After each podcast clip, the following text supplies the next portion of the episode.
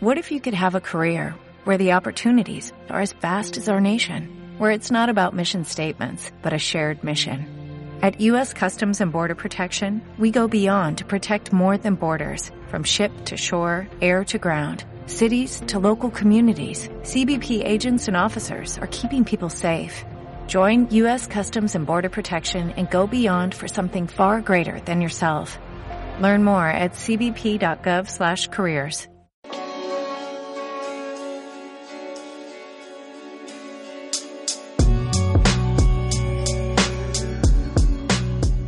hola, Dios los bendiga. Bienvenidos a Sola Rima Podcast, el podcast cristiano más informal, el podcast que se planea jugando FIFA, hermanos. Así es, en el episodio número 6, mi nombre es Iván Vázquez y me acompaña Felipe Moreno, a quien siempre le gano todos los partidos. ¿Cómo estás, Felipe? Bien, bien, gracias a Dios. Este, aquí muy contento, ¿verdad? Porque estamos en el mes del mundial ya. Somos muy futboleros nosotros y pues también estoy muy contento porque Argentina no ganó y estamos aquí este Pero tampoco perdió. disfrutando esta mañana, ¿verdad? Y To- todavía este recordando los tres goles los tres goles que metió CR7 ayer. Bueno, este también está con nosotros Jesús Díaz, quien curiosamente no suele jugar FIFA y nos ganó a Felipe a mí que jugamos ah, relativamente bastante el FIFA. ¿Cómo estás, Chuy? ¿Cómo te sientes de habernos ganado a Felipe y a mí? Muy bien, este. Primeramente quiero dar gracias a, a- Al Señor. al Señor para que es el que el que me permitió ganarles porque te acuerdas que te dije que tú estabas diciendo, ¿no? Que, Sí, que el Señor le da ¿Cómo dijiste? que el, que el Señor a los que ama bendice y pues... Y sabes que, mí- le meto gol, que le meto gol en cuanto dijo eso el Vega. O sea que me ama más a mí que él. Gracias, Padre. quién sabe. No, no lo creo, no lo veo así. Pero bueno, así que el, el día de hoy tenemos un tema bastante interesante, bastante importante que entendamos nosotros como cristianos y es el crecimiento espiritual. Vamos a estar hablando acerca del crecimiento espiritual del creyente y lo vamos a estar relacionando mucho con el crecimiento físico del ser humano. Antes de, de empezar, quiero, queremos dejar claro que esto que estamos diciendo es algo que nosotros creemos, es algo que nosotros hemos aprendido a través de las escrituras. Siempre procuramos basarnos en la Biblia al momento de hablar de un tema de este o de cualquiera de los, de los podcasts anteriores. Puede que usted no esté de acuerdo con nosotros y pues va, va a pasar, pero este lo que sí queremos dejar claro es que no son opiniones, no es algo que, ah, se me ocurrió comentar esto o yo creo que es esto, sino que intentamos basarnos siempre a través de la palabra, intentamos ser bíblicos, así que bueno, este, pues bienvenidos y vamos a empezar a hablar acerca del tema del crecimiento espiritual. Como el crecimiento físico, el crecimiento espiritual se da o inicia desde el momento en el que el ser humano nace. En el momento en el que el ser humano nace, en el momento en el que viene la vida, comienza inevitablemente el crecimiento. Y en el cristianismo, el crecimiento espiritual es muy similar. ¿Por qué? Porque inicia cuando nosotros nacemos de nuevo. Nosotros no podemos comenzar a crecer espiritualmente sin antes nacer de nuevo, sin antes previamente haber reconocido a Cristo como nuestro Señor y Salvador y nacer de nuevo. A partir de ahí es cuando nosotros comenzamos a experimentar el crecimiento espiritual, ¿verdad, Felipe? ¿Puedes hablarnos un poco acerca de eso? Sí, eh, una vez que, que un ser humano, ¿no? Hablando de, de lo físico, nace, pues comienza el crecimiento. Hoy en día puedo, puedo saberlo, ¿no? Porque Dios me ha permitido tener una hija que nació hace cinco meses y este y pues su crecimiento no se ha detenido y cada día está más grande. Eh, pero una de las cosas muy importantes es que con el crecimiento también, o sea, el crecimiento físico, estoy hablando todavía de, de un ser humano, ¿no? Mi bebé está creciendo físicamente y se notan los cambios, o sea, es muy rápido en los primeros meses, pero aún así cuando la dejas de ver, por ejemplo, y bueno, yo no la dejo de ver, no, yo la veo todos los días, pero alguien que no la ve en una semana y regresa a verla a mi casa, dice, wow, está bien grande, o sea, ya creció bastante. Y Yo que estoy con ella todos los días, tal vez no lo noto tanto, ¿no? Sí. Pero eh, quiero mencionar que con el crecimiento físico, o sea, en estatura, de, en peso, en talla, ¿no? También mi bebé está aprendiendo cosas. Y es una de las cosas muy importantes que va acompañada del crecimiento, que es la adquisición de conocimientos. Mi bebé este ahorita está pues aprendiendo a agarrar cosas, ya este puede tomar su biberón, ya lo, lo sostiene, le das algo en la mano y lo, y lo agarra, ¿no? Ya está aprendiendo a llevarse las cosas a la boca ya sola. Ahorita todavía no tiene muchos conocimientos, pero es responsabilidad de, de nosotros como sus padres enseñarle cada día cosas nuevas. Amén. Y una de las características, y la característica más principal, creo yo, del crecimiento es que es una obra enteramente del Espíritu Santo. El Espíritu Santo es quien obra ese crecimiento en nosotros y como bien dices, también depende mucho del, del conocimiento que, que estemos adquiriendo, ¿no? Como también depende mucho el crecimiento físico de los nutrientes que se, que se adquieren, ¿no? Juega un, un, papel muy importante el alimento, de qué manera nos estamos alimentando, determina en, en muchos casos nuestro crecimiento. Por ejemplo, yo pues soy una persona bajita, este, creo que por debajo del promedio.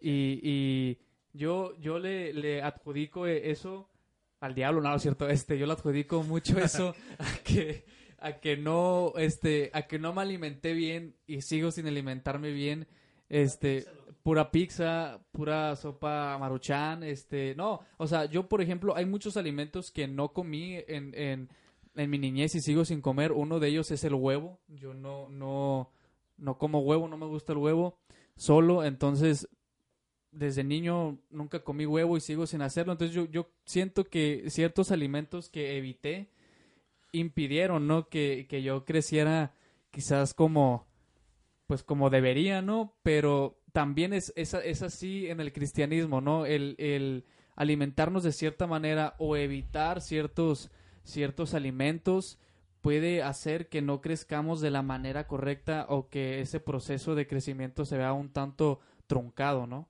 Sí, por ejemplo, en la iglesia se evita mucho el diezmo. Es, un, es como el brócoli, ¿no? De los cristianos. Sí, Que no como el huevo mío, ¿no? Como el huevo de, en el caso de Iván. Este, y ahorita que Iván decía eso, quiero mencionar, porque ahorita ya estamos entrando mucho a las ciencias naturales, ¿no? Eh, los factores que determinan el crecimiento en, en, un, en un cuerpo, ¿no? En este caso, en un cuerpo físico, son ese, lo que ya mencionamos, ¿no? Pues son sin duda eh, la alimentación es uno de ellos eh, el medio ambiente donde crecemos, pero sobre todo y muy importante son los genes, Eh, la herencia de nuestros padres, que es lo que ellos pues nos heredaron involuntariamente, ¿no? No estoy hablando de herencia de material, Ajá. sino más bien sus rasgos, eh, todo lo que nosotros somos proviene de nuestros antepasados. Entonces, en el, en el área física es así. A lo mejor este, la familia de Iván, como él comenta, es también bajita de estatura y, y él pues heredó esos rasgos. Pero también a veces hay casos, como en mi caso, que mi familia es bajita, pero yo no. Sí. ¿Por qué? Porque lo que mencionamos antes, la alimentación, el ambiente fue distinto al de mi familia, entonces yo me desarrollé, digamos, de más, ¿no? Crecí también para los lados, no nomás en estatura. Pero pa- ah, si me ven a mí y ven a todas mis hermanas o mis papás, van a decir, bueno, este no pertenece a esta familia. Es adoptado. Es adoptado, ¿no? Como me han dicho muchas veces. Pero si ves mis rasgos este, faciales, por ejemplo, mis ojos, mis cejas, y vas a decir, no, sí es. Simplemente creció más. Y en la iglesia, en el área ahora sí que espiritual, es, es muy similar. O sea, muchas veces eh, no tenemos la alimentación adecuada dentro de la iglesia. A veces comemos de menos, a veces comemos de más. Y no hacemos ejercicio, ¿no? A veces no comemos. a veces no comemos. Entonces, eh, también vamos a tener rasgos de quién nos enseña. Como decíamos al inicio, antes de empezar a grabar, eh, Pablo decía, sed imitadores de mí, como yo lo soy de Cristo. Ahí está la herencia, ¿no? Del discipulado, de quién somos hijos de, de un rey, ¿no? Que es Jesucristo. Y tenemos que ser imitadores de Él porque tenemos su sangre. O sea, se supone que fuimos limpiados con ella y que ahora somos adoptados, injertados en, en esa vid y que por nuestras venas corre la sangre de Cristo. Entonces, literalmente tenemos el ADN del Señor. Y tenemos que, pues, tener sus rasgos, ¿no? Yo no, no digo físicos, pero sí espirituales. Tenemos que tener esa huella que el Señor nos ha, nos ha heredado. Somos coherederos con Él. Entonces, eh, una de las cosas que Pablo decía es esa, ¿no? Imítenme a mí, porque Él imita al Señor. Entonces, hay una identidad. Sabemos que, ah, ok, cuando vamos a, un lugar, como nosotros tenemos esos rasgos físicos similares a nuestros padres, quizá nos vea alguien que no nos conoce, pero conoció a nuestros padres. Y puede decir, ah, esta persona quizás sea hijo de, pues de, de la persona que él conoce, ¿no? Y nos preguntan, oye, ¿tú eres hijo de fulano? Sí. Porque te ah, pareces. Porque te pareces demasiado por por este por esta herencia que, mencionamos entonces cuando somos hijos de Dios también se nos tienen que notar esos rasgos. Y, y, eso es una cosa que se va notando conforme el crecimiento porque muchas veces cuando recién nacemos en el caso otra vez de los bebés no tenemos esos rasgos bien definidos. Y dicen ah se parece a ella. ah no se parece sí se parece bueno pero conforme vamos creciendo nos vamos pareciendo más. Y entonces podemos este, ahora sí que compararnos y decir ¿en qué tanto nos parecemos a nuestros padres, en qué tanto nos estamos pareciendo al Hijo de Dios. Y es una de las cosas que no debemos de pasar por alto. Sí, porque en realidad ese es el, es el fin del, del crecimiento espiritual, ¿no? Eh, llegar a ser como Cristo, parecernos más a Cristo, ¿no? Y, y, me gusta mucho y lo comentábamos antes de grabar el podcast, comentábamos mucho de Filipenses 1.6, ¿no? Que dice, persuadido de esto que el que comenzó en vosotros la obra la perfeccionará hasta el día de Jesucristo. Es decir, que es un proceso constante, es un proceso que no se detiene, no, o sea, no podemos decir, ah, hoy no quiero crecer, no quiero tener uno o dos meses en los cuales no quiero crecer o no quiero estar dentro de ese proceso. No podemos hacer eso porque es, es un proceso constante que depende, sí, del Espíritu Santo, pero también depende de cómo nos alimentemos, del entorno, como decía Felipe, y también otra de las características del crecimiento espiritual es que es algo que no se puede cuantificar. Es decir, es algo que no podemos decir, oh, esta semana ya crecí espiritualmente 5 centímetros. No podemos decir eso. A diferencia, es algo que lo, que lo diferencia del, del crecimiento físico, ¿no? Sí podemos ahí saber cuánto, cuánto crecemos. De hecho, hay, hay niños, ¿no? Que desde chicos les marcan ahí en la pared cuánto han crecido. Creo que yo no superé la marca como desde los 15 años ya tengo 22, así que la marca se quedó ahí. la marca se quedó ahí, ni modo. Pero, o sea, no podemos hacer eso en el cristianismo. O sea, no podemos decir, ah, mira, ya crecí tanto, ya antes, ah, no, antes estaba en este nivel y ahora estoy en otro nivel. Lo que a mí eso me, me frustra demasiado, los, los, los niveles, ¿no? Que mucha gente menciona niveles dentro del cristianismo. Eso a mí, honestamente, no, no me parece correcto, no me parece bíblico y, y es como que fomenta la competencia, ¿no? Dentro del cristianismo. La fomenta al decir, ah, tú estás en el nivel 2, estoy en el nivel 3, como que no, no, no me parece correcto, pero no podemos cuantificar nosotros el crecimiento espiritual. No es algo que podamos este, medirlo en, el, en, el sentido en el que medimos el crecimiento físico. Y una pregunta que yo tengo para Chuy es, ¿cómo yo puedo saber yo como creyente o como cristiano, cómo yo puedo darme cuenta que estoy creciendo o que he crecido espiritualmente?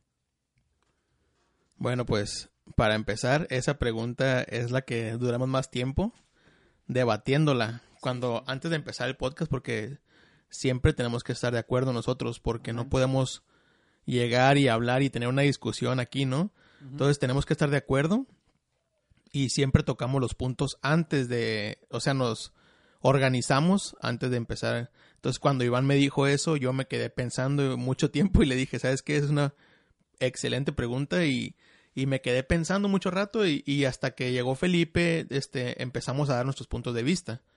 Entonces, uno muy importante es el querer, el querer más. Uh -huh. Entonces, si tú ya llegas a un punto donde, donde tú dices, he leído, pero no entiendo, ahora voy a buscar a alguien que me ayude a entender esto, eso ya es un crecimiento, tú estás creciendo en algo.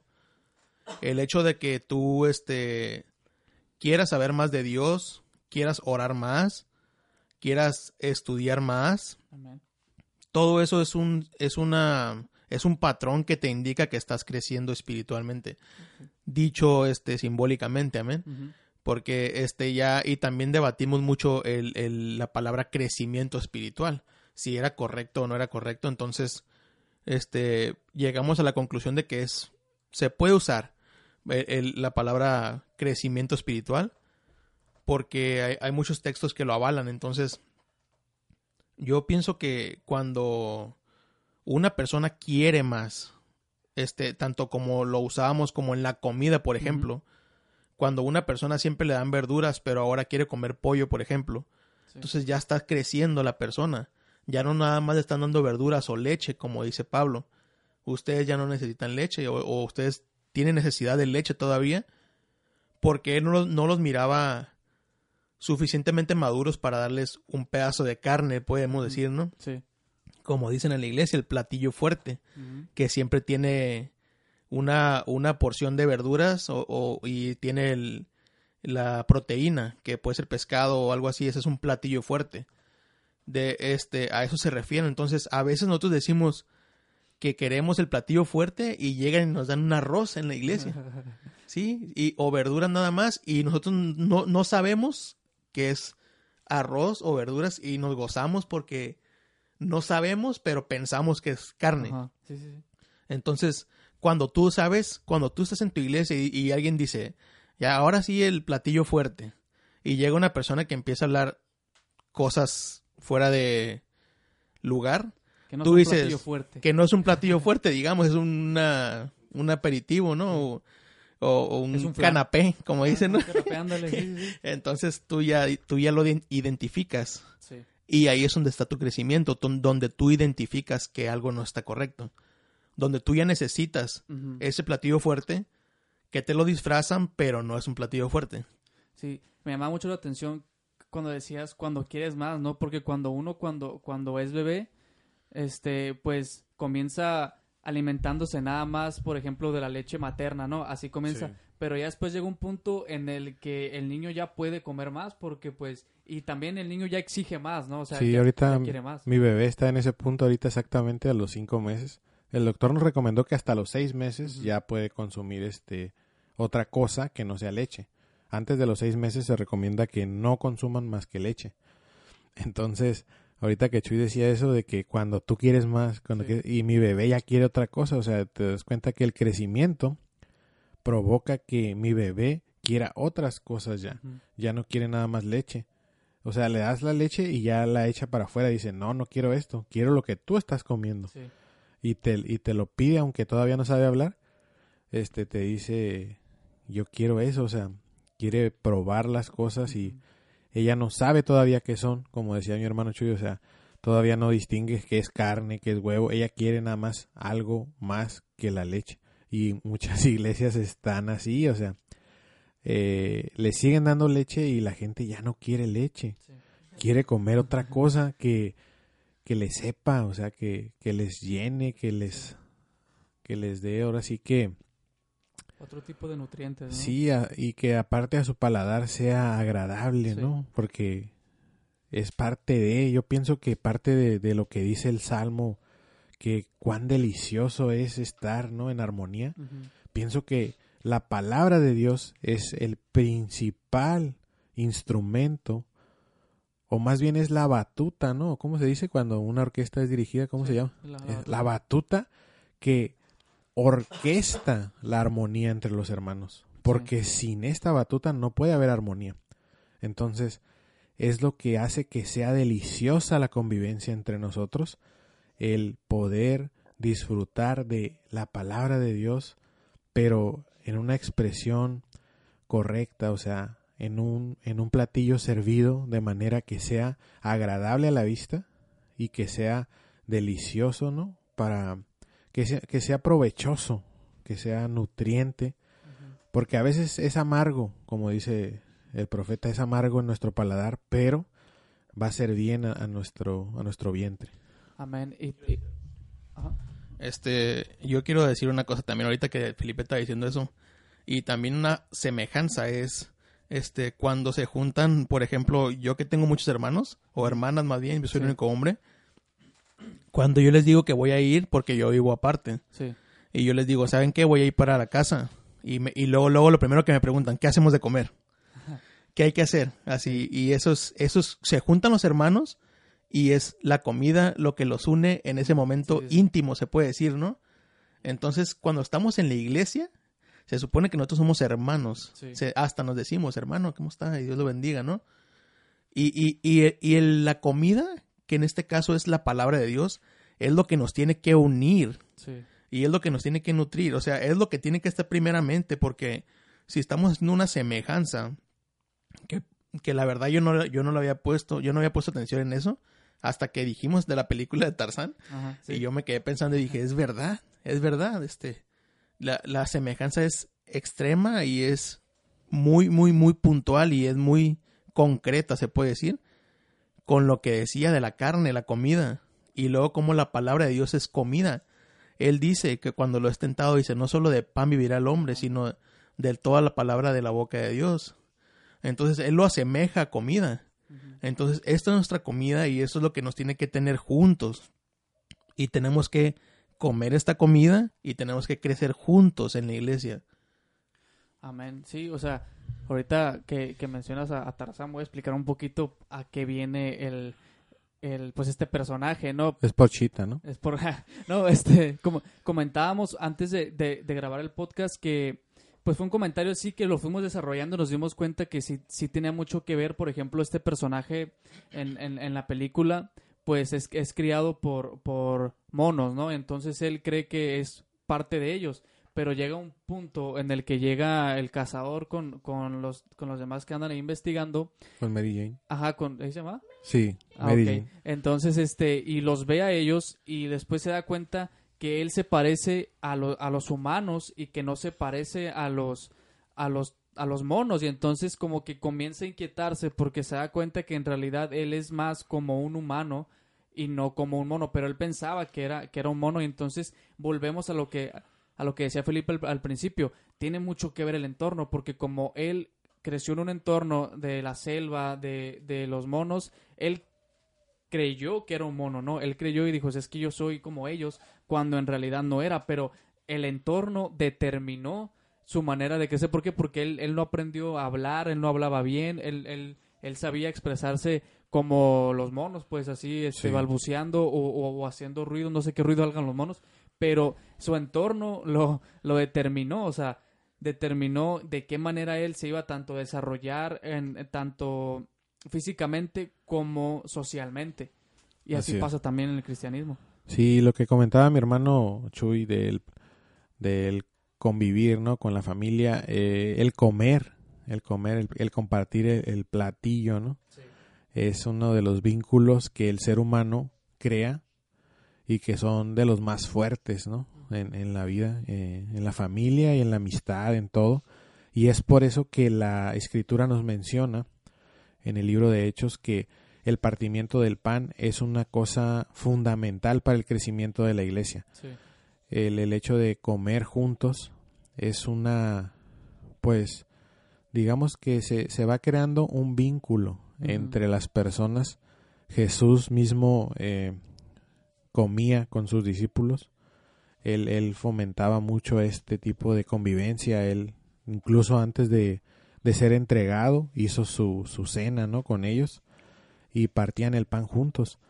Entonces, como dicen por ahí en, en un dicho en el mundo, comen del mismo plato, ¿no?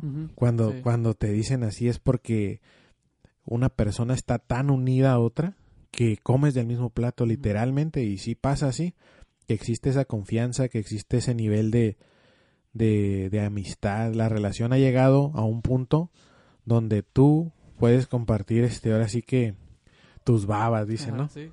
Así, ahora sí que vulgarmente dicen así, que le tomas a la misma soda, ¿no? Sí, sí, sí. Y no hay, no hay problema. Ya no le limpias, ¿no? Ya. Le, le tomas así. Sí, entonces sí se crea un vínculo de, de hermandad, de amistad cuando comparte los alimentos y cuando alguien más bien te comparte de sus alimentos, tú vives agradecido con esa persona. Eso pasa mucho en la iglesia. Eh, se entiende que hay personas que comparten el alimento, en este caso los predicadores, entonces están creando un vínculo entre ellos y la iglesia que recibe de ellos el alimento. Eh, ahora, eh, por eso tenemos esa gran responsabilidad nosotros de dar cosas buenas, porque la escritura nos dice, y esto me fue revelado por el Espíritu, no, no lo teníamos apuntado ni nada, que el hombre, aun siendo malo, da cosas buenas.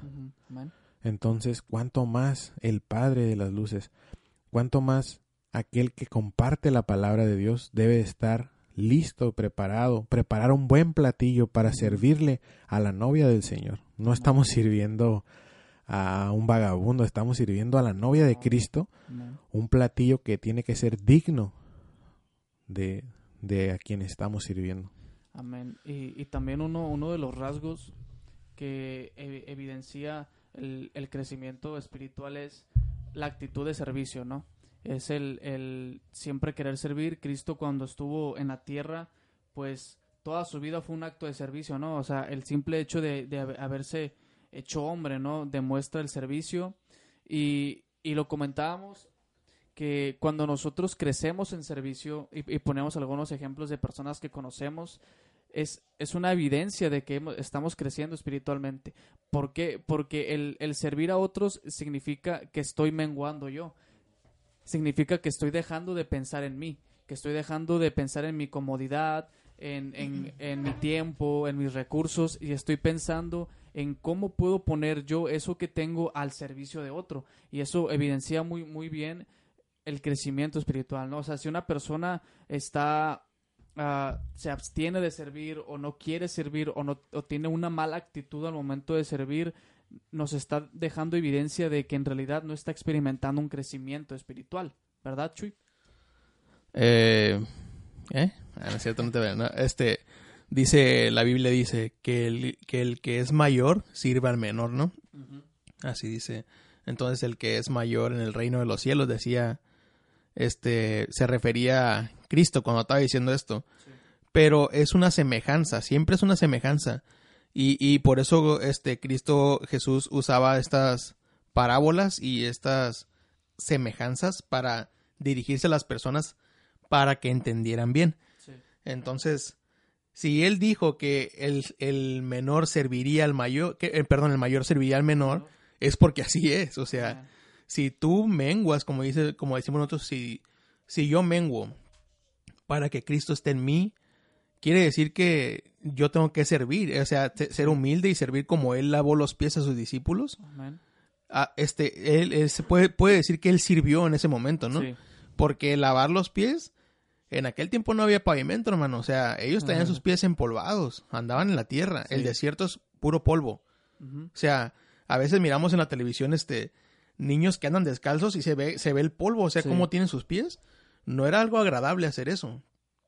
Era una, una cosa, este, se puede llamar este, muy, no degradante, pero algo muy, no cualquier persona hacía eso, pues. Ujú. Sí. No cualquier persona te podría lavar los pies. Y menos de estar caminando días y días. Sí. Entonces, este, si él sirvió en eso, o sea, porque nosotros a veces no podemos servir, o sea, es- esa es una, una de las, de las cosas que podemos decir que, que nos ayudan a crecer Amén. Y que, y que sabemos que crecimos un poco más cuando alguien nos dice, ¿sabes qué, hermano? ¿Por qué no me ayudas a trapear la iglesia en lo que yo arreglo esto? Sí. y poder decirlo, ¿sabes qué? Sí lo hago, o sea, no, no importa.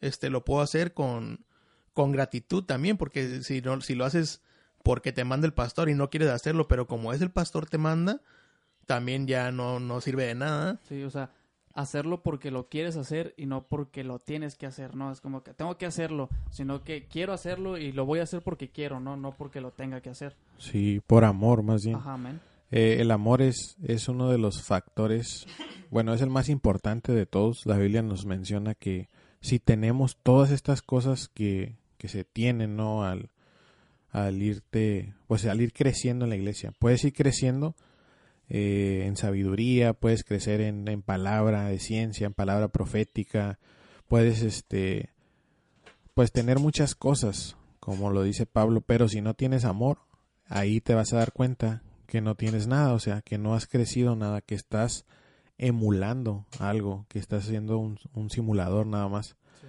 Eh, la Biblia nos dice que no hay mayor amor que, que este, ¿no? Que alguien ponga la vida por sus amigos. Por sus amigos. Entonces, hablando de, de, esa hermandad, de esa amistad, el Señor puso su vida por nosotros, o sea, y ese es el, el mayor acto de amor que, que, puede haber. Y nosotros también debemos ponerla por los amigos, no, no tanto en el sentido de morir por ellos, ¿no? Pero poner nuestra vida es también servirlos. Amén. Y es lo que comentábamos ahorita que, que decía Iván, este, si yo dejo de pensar en mí, que a fin de cuentas es el propósito de, del Evangelio, ¿no? Uh -huh. El amar a nuestro prójimo como a nosotros mismos. Entonces, pensar en la otra persona como si realmente fuéramos nosotros Sí.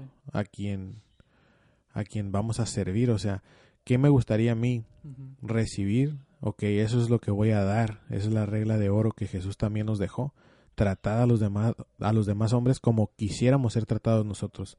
Entonces, el amor es una señal de qué tanto estamos creciendo, qué tanto amor tenemos para con la iglesia, qué tanto amor tenemos para con nuestra familia carnal que no es creyente, porque también tiene que crecer, porque muchas veces se ha visto casos que que hay una simulación, como decía hace rato, ¿no? Que cree que creemos que alguien está creciendo porque sirve más en la iglesia, porque barre la iglesia, porque adorna, porque y en su casa eh, sigue siendo la misma persona o quizás hasta peor, ¿no? Ahora descuida a su familia por servir a la iglesia. Entonces, no puede ser esto, o sea, tiene que, si la persona realmente está creciendo en amor, está creciendo en amor para con todos, incluso más para con aquellos que, que necesitan ese amor, que son la gente que no ha conocido el amor de Dios y es a la cual tenemos que mostrárselo. Y, y a veces es así, hay, incluso he escuchado testimonios de personas que se dedican al Evangelio y que descuidan su familia y esto no es crecer. Crecer no es este, ah, cada semana tengo un evento, cada semana voy a ir a predicar a tal lado, cada semana voy a ir a evangelizar allá y voy a tener una campaña en tal ciudad, ¿no? Y tu familia la estás dejando en el olvido. Eh, es, sí, a final de cuentas vienen los problemas. Eso no es crecer, hermanos. Eh, crecer es crecer completamente en todos los ámbitos de, de la vida. Sí, y, y creo que también un punto muy importante de- del crecer es también llevar a otros al crecimiento, ¿no? O sea, creces tú también individualmente, pero tú motivas a otros a que también crezcan e incluso puedes también llevarlos contigo al crecimiento, ¿no? Como decías tú, Felipe, yo, yo considero que, eh, bueno, yo no estoy casado, pero ustedes que lo están, considero que, que al, al crecer tú como esposo, Felipe Chuy, también tu familia tiene que crecer, ¿no? Tienes que también ser tú como un catalizador para que tu familia crezca espiritualmente, ¿no? Y que no seas nada más tú aquella persona que esté recibiendo ah, información, recibiendo conocimiento, sino que también tu familia crezca juntamente contigo. ¿Qué opinas de eso, Chuy? ¿Tú que estás casado, qué opinas de eso? Eh, yo opino que tienes razón, eh, pero a veces el crecimiento también es individual. O sea, Ah, no sí, todos van a crecer al mismo nivel. Amén. Entonces, cada quien crece a diferentes niveles y, y Ujú. a su paso. Entonces, sí tiene que haber un crecimiento, pero no podemos querer que crezcan igual Sí, que, no. que todos. Entonces, sí, y este, ahora que dices eso de llevar al, al crecimiento, me acordé de lo, del discipulado. O sea, el discipulado es, es una es un crecimiento. Cuando tú anhelas un discipulado, Sí. que tú dices, ¿sabes qué? Quiero ir a con esta persona porque me está enseñando y, y me estoy aprendiendo mucho, ya es un crecimiento. Y cuando tú vas y te nutres después tú tienes que dar lo Sí. que tú diste, lo que tú recibiste, perdón. Sí. O sea, si cuando tú fuiste, te hablaron, ¿no? Te, te enseñaron, ahora tú tienes que enseñarle a alguien más. Ese es el discipulado y eso es personal, o sea, no puedes este ir por la calle y, y hablarle a una persona y decirle, ¿sabes qué? Cristo te ama y, y tienes que hacer esta oración y ya eres salvo. Y, y después ya nunca más lo vuelves a ver a la persona, ¿no? Si no sabes si se fue a drogarse después de eso, Sí. no sabes cómo está su vida, si de verdad tiene un plato de comida al día siguiente, o si, o si no tiene unos zapatos que para poder salir a trabajar o algo así, nunca más vuelves a saber de él. Y, y una persona que es discipulada o es un discipulador tiene que estar en contacto siempre con la persona.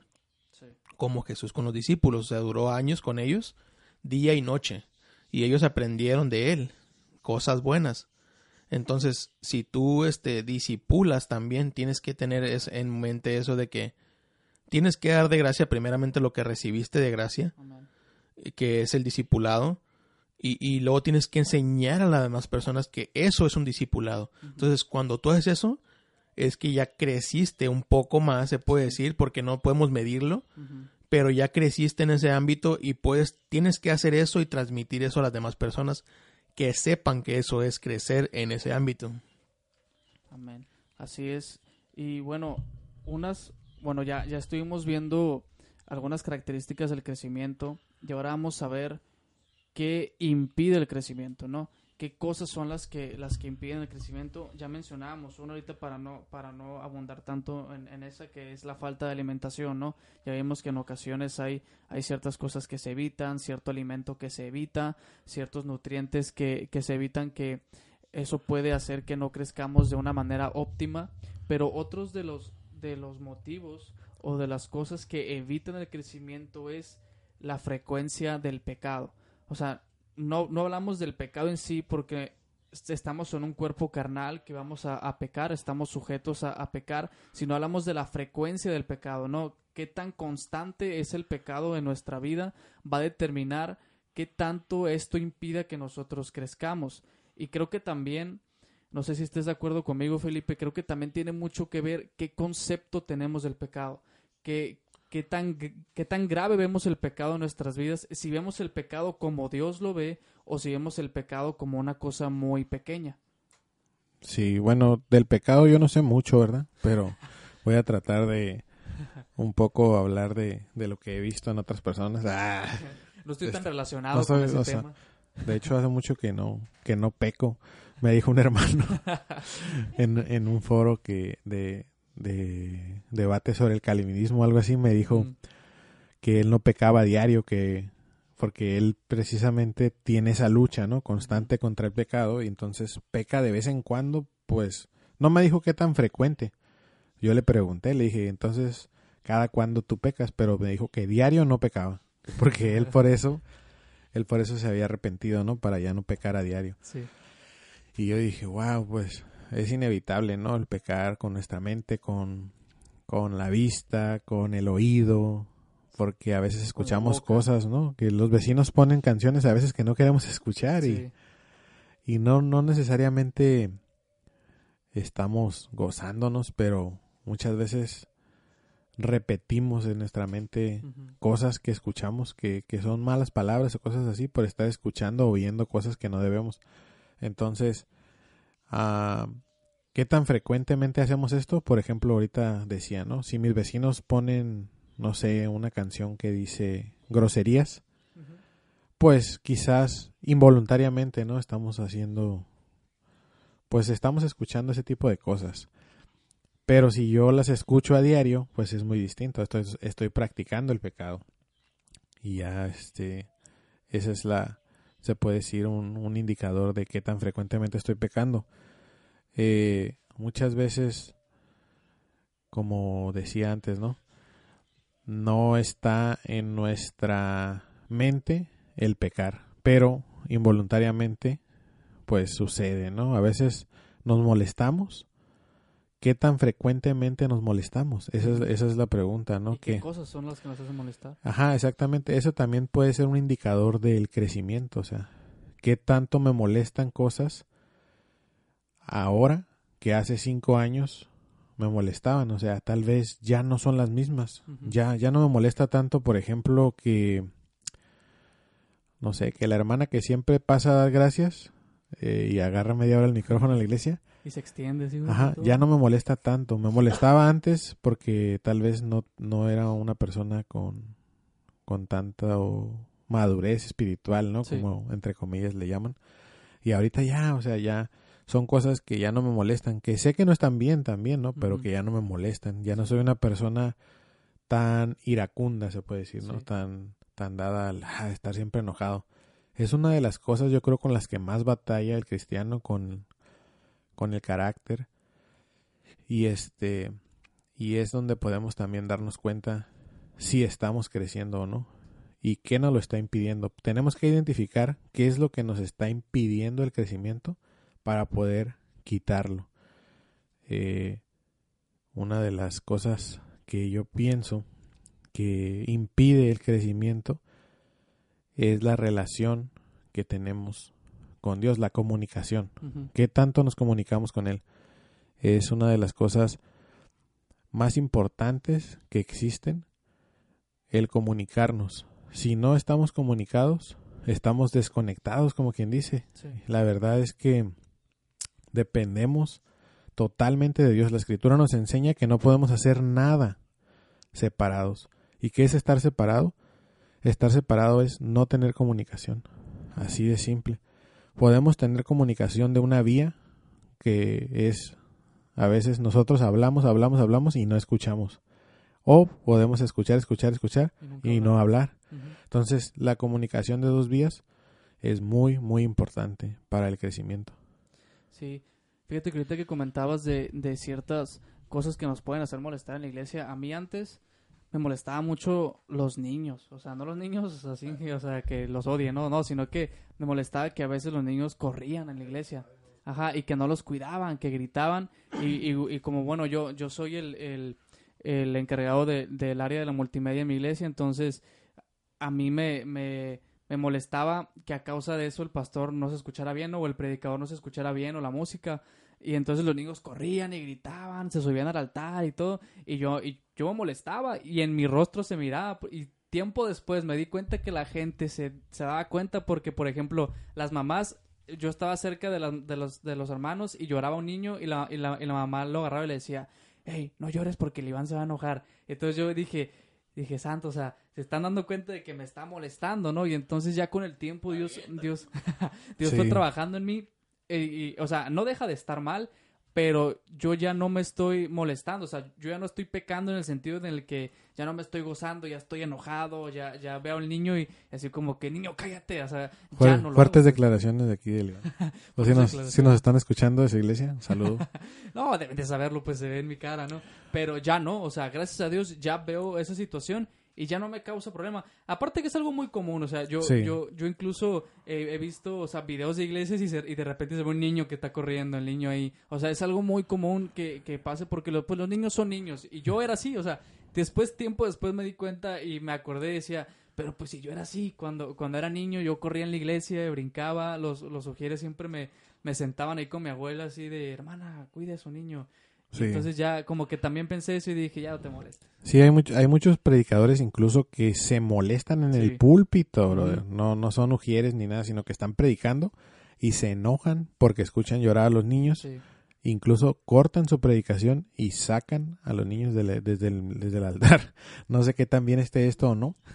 Yo, la verdad, ahora como predicador me ha tocado vivirlo, me ha tocado estar este en ese lugar y, y escuchar a niños llorar y que sus mamás no, no lo saquen a- afuera, ¿no? Y ahora me tocó ya estar del lado de ser padre y de que, ajá, y que mi bebé llore cuando empieza una predicación, pero yo tengo ese cuidado porque yo sé lo que es estar de aquel lado Sí. y sé, ¿sabes qué? Salte, le digo a mi esposa, o yo la saco a la niña para que no esté llorando dentro de la iglesia. Pero también el hecho de ahora estar de los dos lados me hace también tener un poquito de, de paciencia y de tolerancia. Lo que hago yo cuando escucho niños que están llore y llore muy fuerte y no dejan, porque no, no es tanto lo que puedan molestarte a ti, sino lo que distraen. Son un Sí. factor de distracción y toda la atención se desvía por naturaleza humana a donde está llorando el bebé, porque está en nuestro ADN, ahora sí que escuchar y estar atentos al, a la alarma. Y en Por- ocasiones hasta por ternura, ¿no? Ves al niño correr y que está riendo y ay, Sí. qué tierno y te distraes. Sí, el cerebro también, pues, se, se, ahora sí que se mueve por impulsos y donde ve movimiento, su atención se va hacia allá, o donde escucha un sonido. Entonces, yo lo que hago es elevar más alto mi voz. Cuando estoy predicando, elevo más alto la voz que el bebé que está llorando, para de esa manera, pues, no le estoy diciendo a la persona saque a su hijo, porque a veces puede estar lloviendo afuera. Sí. Entonces, no siempre podemos decir saquen ese enfermo niño. Ajá, exactamente. No siempre, o puede ser una persona que está en crecimiento espiritual, ¿no? De lo que estamos hablando, y se vaya a molestar porque le diga eso y más desde el altar, ¿no? Entonces, lo que hago es elevar mi voz. Ya si la persona en su conciencia se da cuenta que yo me estoy esforzando por es que la gente me escuche, pues ya es decisión de ellos, pero sí trato de hacer eso.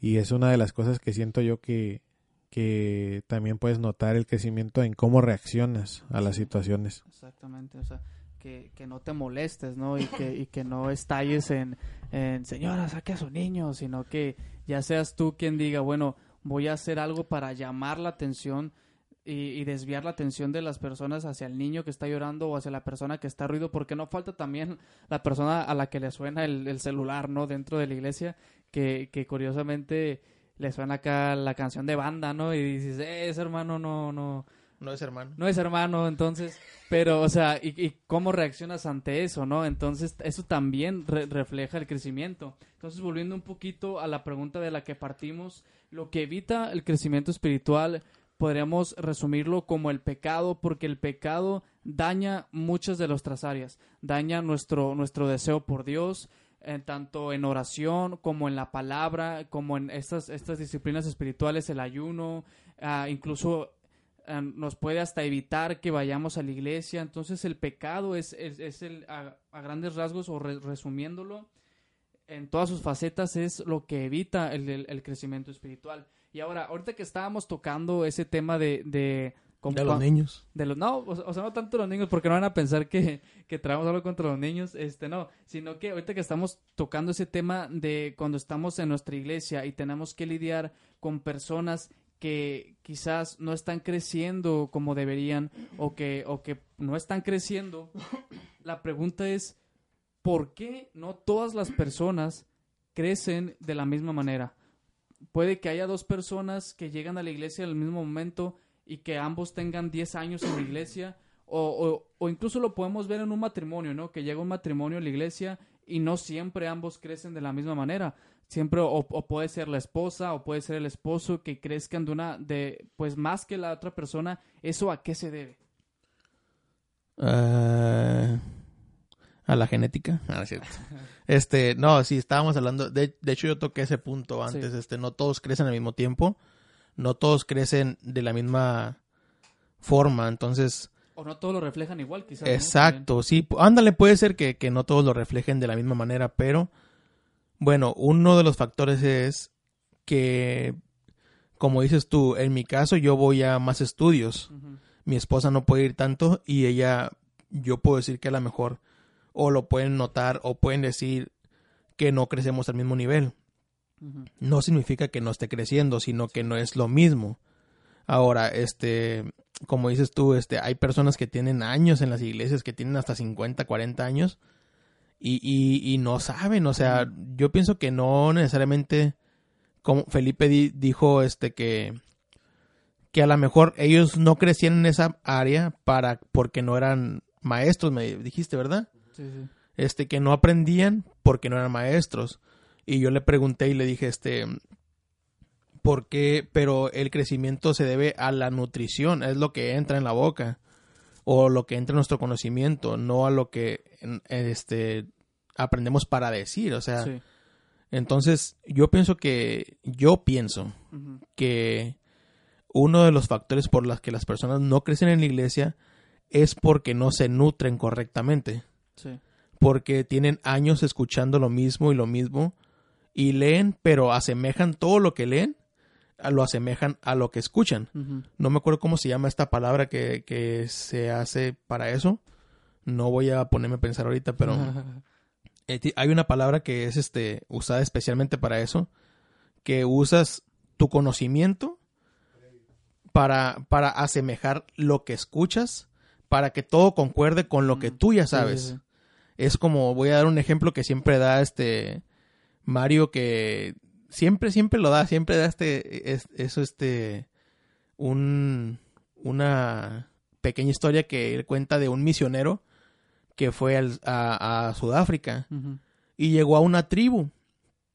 Y esta tribu tenía en su pensamiento que tenía que soplar el alimento cuando estaba caliente, porque el vapor que surgía de los alimentos eran espíritus malos.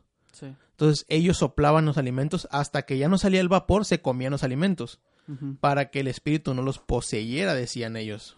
Hay un libro que no me acuerdo cómo se llama, se llama, que se llama El Predicador Blanco. Mm. Se me hace que se llama porque va él a la tribu y pues todos son, él era blanco y todos eran morenos. Sí. Entonces, este hombre lleva el evangelio. Después de vivir con ellos tanto tiempo, no llegó predicando, ni llegó haciendo una iglesia, ni llegó diciéndoles tienen que hacer esto, sino que llegó a vivir en la aldea con ellos. Duró tiempo viviendo con ellos. Y ellos decían, hay un hombre que se mueve como nosotros, camina como nosotros y vive como nosotros, pero es blanco. Sí. Entonces, después del tiempo, él les empezó a predicar. No estamos diciendo que, que duró un año, sino que duró como cinco años, creo, con ellos. Y hasta el último empezó a predicarles de Cristo y ellos entendieron y dijeron, ok, Cristo es el que nos va a salvar, nuestro Dios nos va a salvar. Pero tenían esta práctica todavía. Sí. Soplaban la sopa, pero ahora no la soplaban en el nombre del Dios, sino que decían en el nombre de Jesús, soplaban la sopa. O sea, tenían la misma práctica, pero con sus antiguas creencias. Sí. Entonces, yo pienso que a lo mejor las personas que tienen tanto tiempo en la iglesia sin crecer es porque a veces llega palabra que es correcta, que es nutriente, pero ellos lo toman como lo han vivido siempre, entonces Sí. No se nutren correctamente. Y en ocasiones lo, lo desechan, ¿no? O sea, escuchan algo y entonces lo tratan de relacionar, tratan de como que de meter la pieza en el, en el rompecabezas y ven que no cabe a su pensamiento o a lo que han aprendido, a, a la cosmovisión que han desarrollado y dicen, no, esto está mal. Es Esto- muy bueno para ser cierto. Ajá, eso, esto no, y, y probablemente sea más correcto que todo lo que han aprendido anteriormente, ¿no? O, o, o, ten- o pueda aportar incluso más a lo que han aprendido y pueda quizás sacarlos de un error o de un mal concepto. Pero como dices tú, como relacionan todo a lo que ya han aprendido durante años, es, es muy difícil sacar a una el persona. dogma, es un- son Ajá, dogmas. Es un dogma, ajá. O sea, y, y como dices tú, este, e- el, me gustó lo del rompecabezas. es-. A lo mejor el- el- la persona que viene a, a predicar trae la pieza del rompecabezas que hace falta para el rompecabezas correcto. Sí, pero ellos su rompecabezas no es el que no es el correcto, entonces la pieza no encaja no encaja. y por eso la desechan, que es lo más malo, ¿no? Que Sí. desechen una palabra buena de la de parte de Dios. Sí, entonces, ¿algo que quieras decir, Felipe, antes de pasar al último tema? Bueno, sí, acerca de este tema quiero decir yo que en parte es responsabilidad del sacerdote el llevar de la mano al pueblo de Dios al correcto aprendizaje. Si la gente está rechazando la sana doctrina, como la escritura nos dice, ¿no? Que tienen comezón de oír y que les gustan las fábulas y todo eso, Sí. es responsabilidad del sacerdote, del pastor en este caso, el instruirlos de la manera correcta. ¿Por qué la iglesia rechaza la sana doctrina? Porque su líder probablemente no la predica, no la enseña. Entonces ese es el principal problema dentro de la iglesia, que el líder muchas veces no la enseña. Entonces, ¿qué es lo que pasa cuando viene un, un predicador de sana doctrina por accidente a Ajá. tu congregación? Porque el pastor lo invitó Sin saber qué predicaba. sin saber que predicaba como nunca pasa, más bien, como casi siempre pasa, ¿no? La mayoría de las veces invitan predicadores que no conocen previamente por compromisos que se tienen con otros ministerios, porque te han invitado Por a ti o te han recomendado o, o de ese ministerio me invitan mucho a predicar, entonces yo voy a recibir a los predicadores que vengan de allá. Sí. Bueno, cosas así, ¿no? Que pasan en los concilios y en, y en las congregaciones. Este, sí, a veces le toca predicar a un predicador local y le dicen, ¿sabe qué, hermano? Siempre no va a predicar usted porque viene un invitado. Y wow, bueno, eso Y es otro resulta que tema, el ¿no? invitado, pues no era lo que esperaban, ¿no? Bueno, ya no estamos saliendo del tema. Sí, sí, sí. El tema es de que a veces ese- eh, dentro de esos invitados hay un predicador de sana doctrina que llega a la iglesia y, y dices, wow, este, ¿qué, qué está hablando? Hasta te duermes, ¿no? Porque dices, ese es un alimento pesado, porque el alimento pesado da, da sueño, ¿no? Sí, sí. Entonces, dice, dicen ustedes, no, pues no encaja. Entonces, ahí es la responsabilidad del pastor. Y contrario a eso, en una iglesia de sana doctrina, donde el pastor tiene a la iglesia bien discipulada, donde el, hermano sabe reconocer lo que es correcto, viene un predicador invitado por accidente también, que predica cosas o herejías, cosas que no van de acuerdo con las escrituras, también la iglesia lo va a rechazar y lo va a identificar sí. es, es una iglesia bien instruida y bien nutrida. O si viene, a lo mejor no, a lo mejor no va a predicar herejías, pero va a dar leche.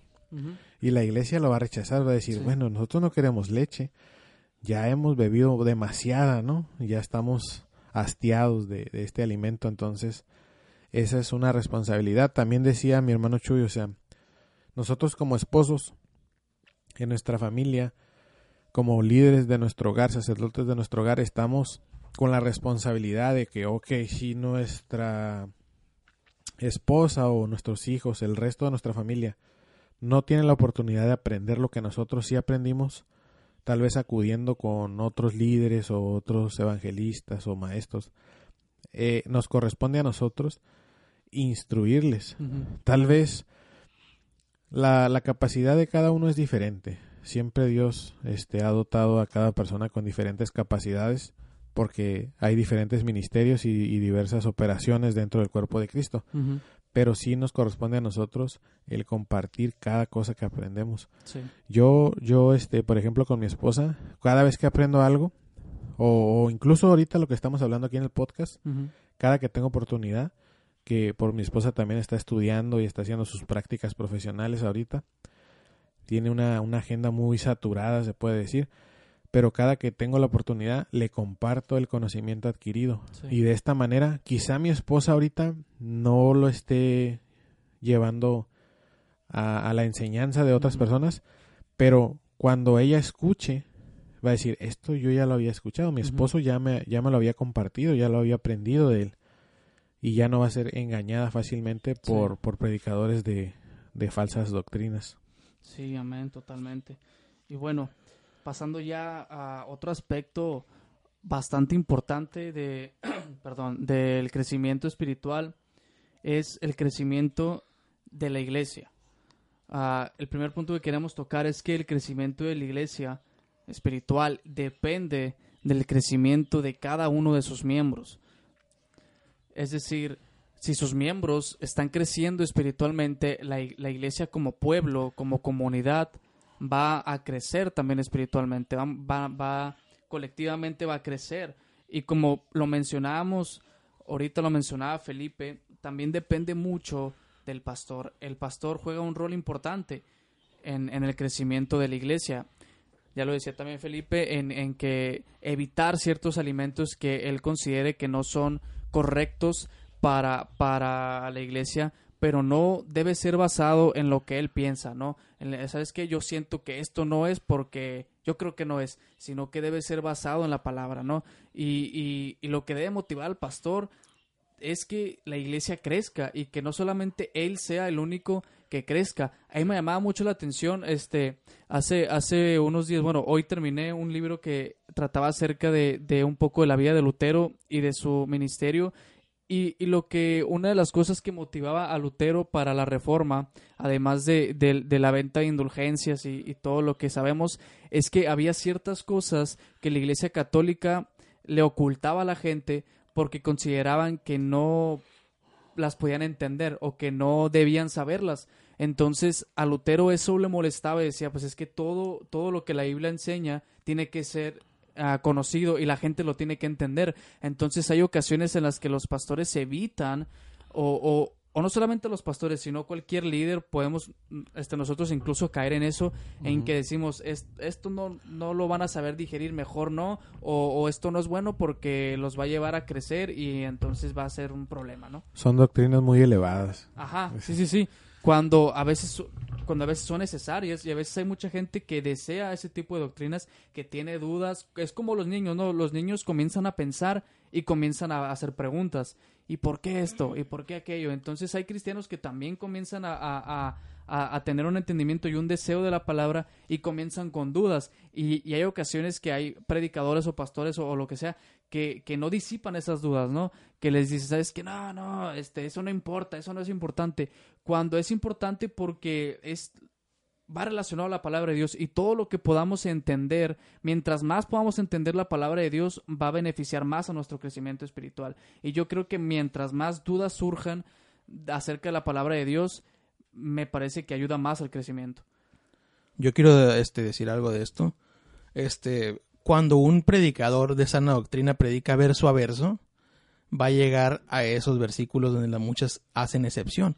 La predicación es positiva. He, mirado muchas personas que predican un capítulo y dicen, de aquí no vamos a brincar al otro, porque no quieren tocar el tema que es, por ejemplo, un poco doliente puede ser, ¿no? o, que, o que se cuestiona. Por ejemplo, este, hace poco yo estoy escuchando a un predicador. Sí, es controversial, mándale perfecto, buena, buena palabra. Este, y él está dando la, la, predicación verso a verso del libro de Deuteronomio, donde vienen las leyes. Y dice, él, él, él dijo, dice, no podemos escapar, dice. La palabra se predica completamente. Y hemos llegado aquí donde dice las leyes de los esclavos. Y mucha gente dice, ¿por qué Dios permitía que hubiera esclavitud? Entonces, él explicó, no voy a entrar en detalles, pero él explicó que en ese tiempo la esclavitud era algo común. Cuando él dio las leyes, entonces, el, el, Dios de nosotros es bueno. O cuando alguien tenía un esclavo, en aquel tiempo que no era judío, si, si tú eras de otra región que no eras judío, y tenías esclavos, los tenías de por vida, los comprabas, los tratabas mal. En cambio, a, eh, Dios le da una instrucción a los judíos que solamente seis años puede tener un esclavo. Y a los siete años, dejarlo ir. Si tú le dabas una esposa, porque los dejaban casarse. Si tú le dabas una esposa, él podía llevarse a su esposa. Pero si el esclavo decía, yo no quiero irme, yo quiero quedarme con mi señor, entonces le dabas la, la oreja, ¿no? y, y, era señal de que el esclavo era tuyo para siempre. Sí. Pero ¿qué hacía que el esclavo quisiera estar ahí? Es que se los trataban bien, les daban comida, les daban bebida, les daban vestido, les daban hasta una esposa a los judíos. O sea, el Dios que nosotros tenemos es bueno. Pero la gente lo dice, ¿por qué Dios permitía la esclavitud? O sea, tenemos que entender que este hay versículos en la Biblia que parece que están mal, o parece que dice que, que mucha gente usa para decir Dios es malo, pero en realidad no es malo, es, es bueno y es humanitario. Si, si nos damos cuenta, esta predicación me gustó demasiado y yo entendí muchas cosas que no entendía. Pero así como decimos, no, no podemos pasar por alto estas predicaciones ni estos versículos bíblicos para que la gente se incomode. Simplemente no sabemos decirlos a veces como deben de ser. Y eso es malo. Y eso es malo. Tenemos que incluir todo. Porque eso es parte de la nutrición. O sea, no puedes comerte la carne y dejar a un lado los chícharos. Tienes que comerte completamente el platillo para que te nutres correctamente. Sí, o sea, y, y eso refleja que nosotros también como predicadores pues no nos preparamos lo suficiente, ¿no? Para disipar las dudas de la gente. Entonces, también, este, Sugel Michelin lo dice en, su libro sobre la predicación expositiva, que tenemos que predicar toda la palabra de Dios, porque toda la palabra de Dios, o sea, todo lo que está escrito en la Biblia fue inspirado por Dios, y todo tiene que ser predicado. Eh, entonces, si estamos predicando expositivamente, uh, texto por texto, tenemos que, que, que, predicar todo el consejo de Dios, porque eso, eso ayuda al crecimiento. Pues surgen muchas dudas en las, en las personas que, que crean una barrera entre ellos y su crecimiento porque dicen, ah, es que Dios es esto, Dios es malo, porque Dios permite esto, y eso evita que ellos puedan entregarse por completo y que Dios pueda trabajar en ellos y pueda llevarlos a, a un crecimiento mayor. Entonces, otro punto también importante es que no debemos confundir el crecimiento en número de una iglesia o no lo debemos equiparar al crecimiento espiritual. Pues, antes de pasar a ese punto, yo quería comentar del punto anterior que muchas veces eh, los líderes o los pastores les gusta crear una dependencia hacia ellos de parte de, de, la congregación. Les gusta que la gente dependa de ellos para interpretar las escrituras o para tomar una decisión en su vida personal muchas veces o para entender algún tema de ya sea pues sí o sea entender el tema para tomar una decisión. Por ejemplo este eh, poco se habla sobre el del divorcio en las iglesias y hay muchas situaciones en la iglesia de donde parejas tienen problemas y, acuden al pastor precisamente para poder entender lo que la Biblia dice acerca del divorcio cuando la Biblia es muy clara. Entonces a muchas veces a los pastores les gusta tener ese, esa dependencia de parte de, de su congregación. No digo que no sean los guías deben de ser consejeros y guías, pero no deben de causar que la congregación sea dependiente de ellos, sino del Señor y de las Escrituras. Entonces, hace unos días yo, yo observaba una niña en la calle, eh, fui a visitar a un amigo y había una niña en la calle que estaba paseándose y tenía sus llantitas en su bicicleta. y, y yo la miraba y, y yo miraba que la niña iba bien recio en la bicicleta y, y las llantitas ya ni tocaban el piso, pero ella las traía todavía puestas.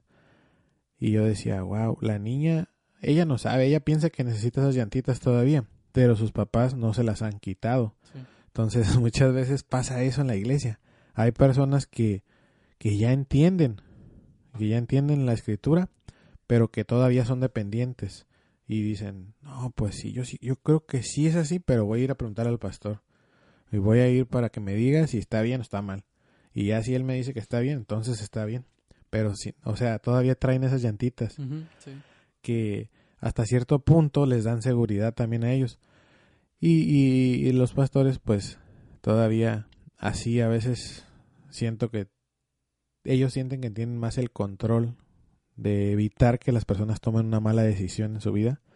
Pero en realidad lo que tenemos que hacer como líderes es enseñar a la gente a que disiernan las escrituras por sí mismos, que no dependan de, de, alguien más, más que del Espíritu de Dios.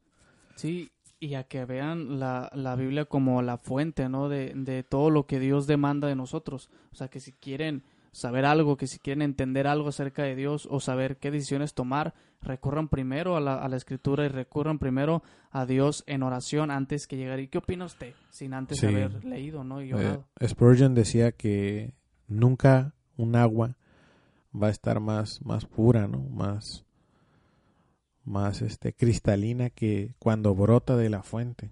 Los ríos pueden tener agua limpia, pero ya arrastraron cosas, ya hubo ahí contaminación y por donde pasaron ya, o sea, y los ríos vienen siendo pues los predicadores, ¿no? Que te traen el agua y que hasta donde tú estás, pero no hay como la fuente que es la palabra de Dios. Sí, debe ser el filtro. Entonces, bueno, volviendo al, al, al punto que, que el último punto que vamos a tomar es que no podemos nosotros decir que el crecimiento en número de una iglesia es equivalente al crecimiento espiritual de la misma, ¿no?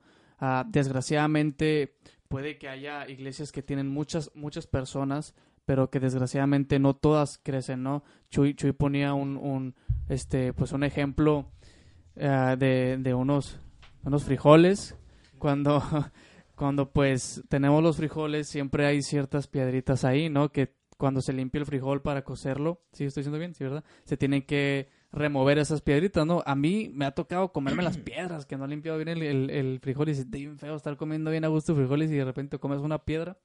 Y, y en ocasiones las iglesias son así. Hay muchos frijoles, pero pues son pocos las piedritas que, que, están creciendo, ¿no? O quizás a la inversa, ¿no? Son, son algunos los que no han crecido y hay muchos son los que están creciendo, pero la realidad es que no podemos decir en esta iglesia hay mil personas y las mil ah, son maduras o las mil crecen ah, espiritualmente de la misma manera. Hay personas que incluso ni siquiera son creyentes, ¿no? O que solamente ni siquiera son conversos. Entonces no podemos decir el crecimiento en número es equivalente al crecimiento espiritual de, de la iglesia, ¿no?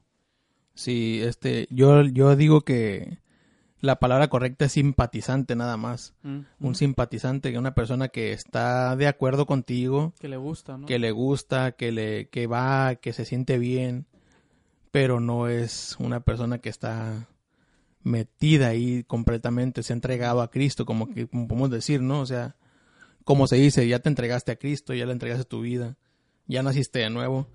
No lo son, la mayoría, la verdad Sí. porque me ha tocado ver y se bautizan y todo y luego ya después al rato andan tomando andan de fiestas en Sí. no que una fiesta sea mala sino que lo que andan haciendo en las fiestas es lo que está mal entonces sí este tiene que ver eso que dices tú lo- lo- bueno yo puse ese ejemplo de los frijoles porque yo decía tarde o temprano las piedras tienen que salir de frijol Sí. y puse y, y tal vez el frijol es lo que nosotros consumimos pero no podía decir este que porque bueno solamente era una semejanza para, para decir Sí, que el frijol tiene piedras. Entonces entre más frijol tengas más piedritas Más tienes. entonces sí podemos decir que en una iglesia de cinco mil miembros por ejemplo puede haber un poco más de personas que entienden que están ahí. Y pero tarde o temprano tienen que salir de ahí porque ellos van a entender de que no están dándoles lo que necesitan. Sí. Cuando crezcan espiritualmente, podemos decir este otra vez, asimilando a cuando crecen y, y ya se dan cuenta que lo que les está dando el, el pastor o el predicador que va invitado, este, que le está dando siempre lo mismo, podemos decir lentejas, Ujú. y siempre lo mismo y siempre lo mismo y siempre lo mismo, ellos tienen que salir a buscar la carne. No, no, no nomás, te- bueno, aunque muchas personas siempre están esperando a que llegue un pedazo de carne, ¿no? Sí. están esperanzados. Pero llega un momento donde tú dices, ¿sabes qué? Yo ocupo más y tengo que salir a buscar esa carne para poder comerla. Sí. Entonces, sí, el, el- el número de, de personas que crezcan en una iglesia no determina el crecimiento espiritual de, de los que están ahí. Pero entre más personas hay en una iglesia, sí hay más personas que crecen un poco más entre, Sí. entre ellas. O sea, se, se eleva el número por, no sé cómo se dice, por fuerzas mayores, ¿no? Algo así. Sí, o sea, y, y, y también no podemos decir, ah, si aquí hay 10 personas, pues este, todas esas crecen y, y es, es más, más, más, más fácil o es más exitosa esta iglesia que la otra, ¿no? Tam- tampoco podemos como que caer en ese extremo, ¿no? De decir, ah, yo, yo nada más quiero una iglesia de cinco personas porque esas cinco van a crecer y van a ser, no, tampoco, o sea, nuestra intención debe ser alcanzar a la, a la mayor cantidad de personas y hacer que crezcan y esos que han crecido también, como, como lo mencionábamos, hacer discípulos y esos discípulos van a hacer discípulos también. Sí, este, así como tú, este, si tú tienes una iglesia con 10 personas y tú dices que tu iglesia crece más que una de mil, puede ser que en esa iglesia de mil tengan 11 personas que están creciendo más que en la tuya y ya. O Ya sea. Sí, ese, es, un, es una baja el, el, el porcentaje, pero sube la cantidad. Entonces, puede que sea más, pero no podemos decir cuál es más ni cuál es menos. Simplemente lo que damos a entender es de que una iglesia con muchos miembros pues, tiene más, es, tiende más a tener más personas que no crecen espiritualmente que una persona que, a la- que tiene pocos miembros y que les da más atención a cada uno de ellos. Sí. Bueno, Felipe, ¿algo que comentar antes de, de despedirnos? Pues sí, de ese tema, pues ahorita estoy viviendo la experiencia, ¿no? De estar en una congregación donde no hay muchos miembros y indudablemente el hecho de que sean pocos miembros no garantiza que el crecimiento sea más especializado, ¿no? Sí. A pesar del esfuerzo de, de los pastores o de los líderes, no depende de ellos, sino de el Espíritu Santo que habita en cada persona, cuando habita, cuando no habita, aunque tú los traigas ahora sí que con una cadena arrastrando, la persona no va a acudir a los servicios, no se va a esforzar por estudiar, no, no va este, a acudir este, a, a la oración, porque eso no depende de nosotros. O sea, inclusive este yo llegué a pensar así, ¿no? Que, que si porque había menos miembros podía ser más fácil, ¿no? La educación. Como un, como un, un salón de clases, ¿no? Sí. Que si tienes 60 alumnos es más difícil que si tienes dos alumnos. Pero no es cierto, porque si esos dos alumnos que tienes son rebeldes, no les gusta aprender, en su casa no les enseñaron modales, vas a batallar más que si tuvieras 60, o sea, no tiene nada que ver. Ahora, si tienes 60 alumnos que son rebeldes igual, pues obviamente sí es más difícil, ¿no? Pero eso depende de cada persona, del Espíritu Santo, que qué trabajo ha realizado el Espíritu de Dios en ellos. Es, el que el que ministra, ¿no? Y nosotros, pues, nos corresponde poner todo de nuestra parte como, como líderes, aunque tengamos o no un nombramiento, si Dios nos puso este ahora sí que para instruir, para ayudar a los demás, tenemos que hacerlo ah, con el que quiera aprender. La Biblia no, no nos llama a forzar a, las demás personas a, a fuerzas aprender o a fuerzas que muchas veces se quiere hacer eso en las iglesias. Se quiere forzar a la gente a acudir a estudios, se forza o se, o se ¿cómo se dice? Se condiciona, ¿no?